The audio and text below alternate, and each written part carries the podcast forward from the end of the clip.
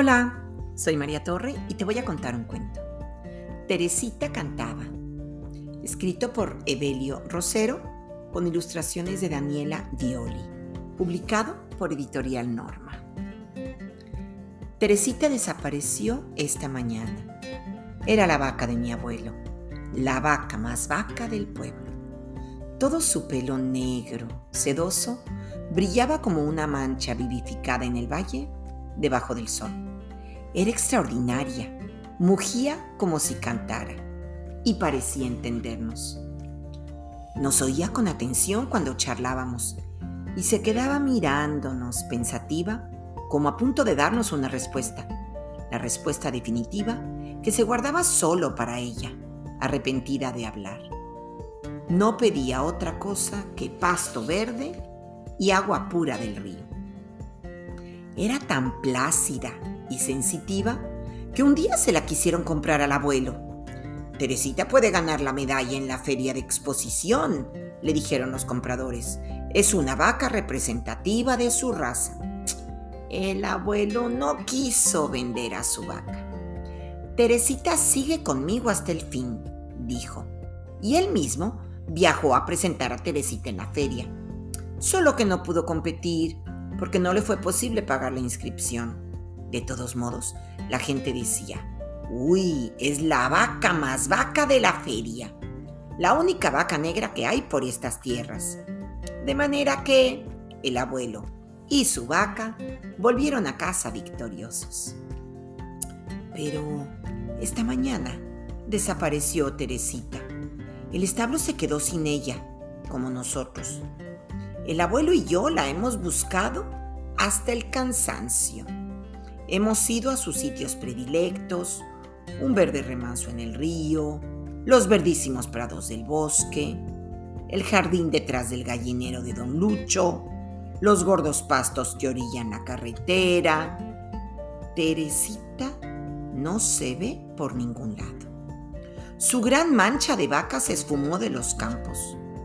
Las comadres nos dicen que a lo mejor a Teresita se la robaron, que ayer en la noche oyeron pasar un camión desconocido por el pueblo, que con seguridad allí la metieron y se la llevaron. ¿Quién sabe? Mi abuelo se ha sentado en una piedra cerca de la casa y se limpia el sudor de la cara con su pañuelo. ¿O llora? Mi tristeza es la leche, dice como si se disculpara. ¿Qué haremos sin leche? No podremos vender más leche para comprar pan. Sin pan y sin leche, ¿qué haremos? Mejor dicho, sin Teresita. Si la vaca no vuelve hoy por la tarde, tendremos que salir a buscarla en la noche, hasta encontrarla. No es posible el trabajo sin Teresita. ¡Ey! Difícil hallarla de noche, le dicen los hombres al abuelo. Es una vaca negra ni la luna la encontrará. Se confundirá con lo oscuro, no se podrá ver. Mejor aproveche la luz y siga buscándola. El abuelo y yo nos hemos partido de tanto caminar desde la madrugada. Toda la mañana la pasamos buscando a Teresita, el sol en las caras. Los pies nos dolieron. Los hombres ayudan. Se han ido de sitio en sitio llamando a la vaca recorren los mismos montes que el abuelo y yo recorrimos. Van hasta el río, regresan. De vez en cuando oímos sus voces. Por el valle, detrás de los arbustos. Toto, Teresita. Y al fin aparecen sin noticias. Se la robaron, dicen. Y preguntan, ¿estaba atada al establo? Nunca, replica el abuelo. Yo nunca até a Teresita. Entonces se pudo ir sola. ¿Se aburrió? No, replica el abuelo. Teresita era una vaca feliz con nosotros. Y ayer por la noche hizo helada, siguen diciendo los hombres. El frío debió espantarla, empujarla a caminar por la carretera, quién sabe hasta dónde. Nadie da noticias de Teresita. Hemos preguntado a los caminantes recién llegados al pueblo por la carretera. ¿No vieron ustedes una vaca negra? Traía un cencerro plateado al cuello, con su nombre grabado, Teresita. Ninguno de ellos vio una vaca negra, y mucho menos llamada Teresita. Finalmente, el abuelo y yo nos quedamos solos ante la casa. Voy al establo, esperanzado. No hay nadie. Solo mi perro y dos gallinas que picotean. El recuerdo de Teresita dormita en su cama de heno, invisible. Las paredes del establo son solo tablas atadas, desniveladas. Con el frío que hizo anoche, Teresita debió asustarse. Las ráfagas de viento debieron caerle encima, entumeciéndola. Todavía hay brisnas de hielo en el piso de tierra. Teresita tuvo que echarse a caminar, como dicen los hombres, hasta perderse.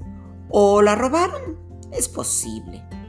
Una vaca tan vaca y tan negra que no estaba a la venta, que parecía oírlo a uno como a punto de echarse a responder, que mugía como si cantara, se aburrió.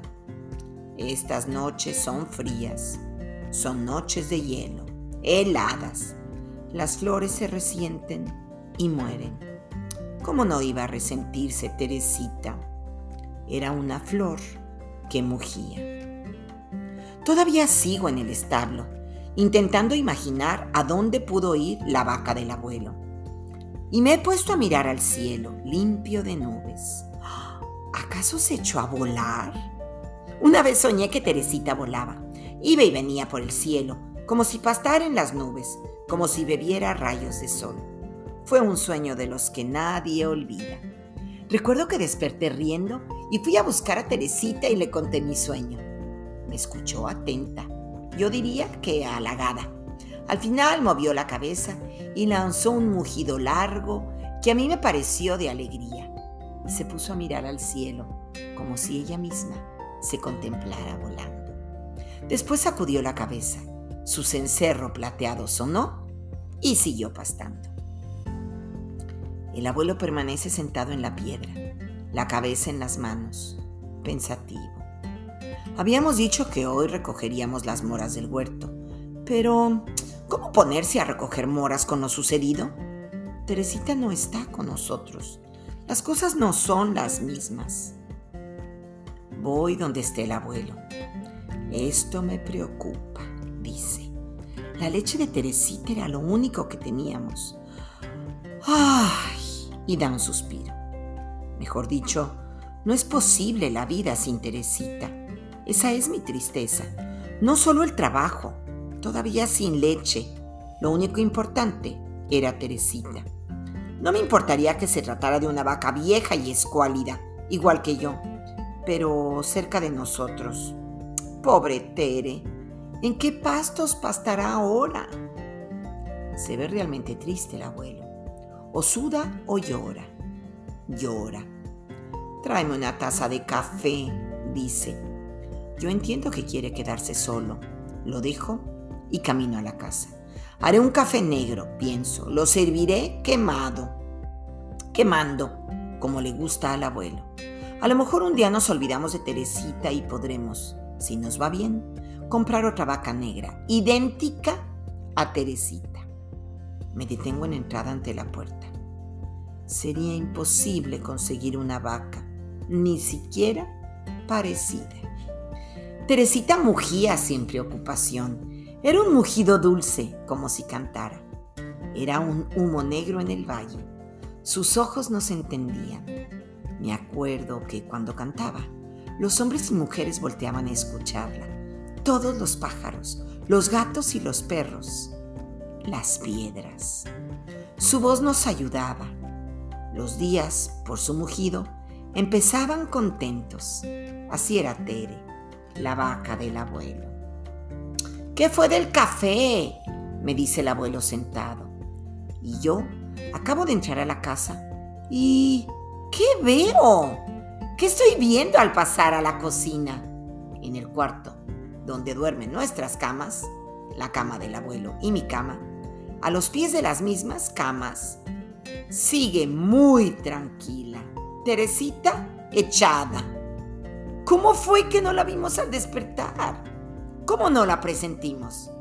Nos pareció imposible, casi un sueño, que la vaca durmiera al lado nuestro, que arribara de noche a la casa, prudente, sin ruido, en punta de patas, y se pusiera a dormir en el cuarto donde el frío es menos frío.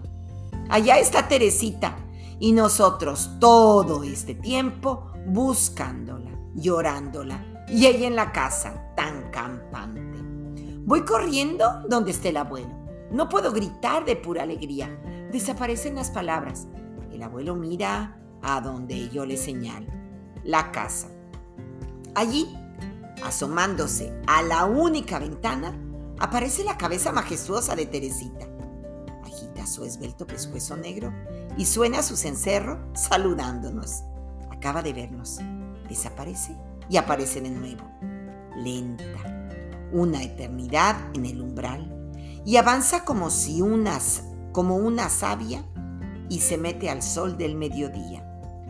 El abuelo abre la boca, se rasca la nuca, refriega sus ojos, incrédulo. Ah, vaca bendita, dice riendo.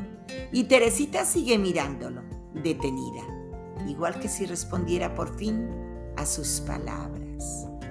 Muge, muge como si cantara. Y, colorín colorado, este cuento se ha acabado.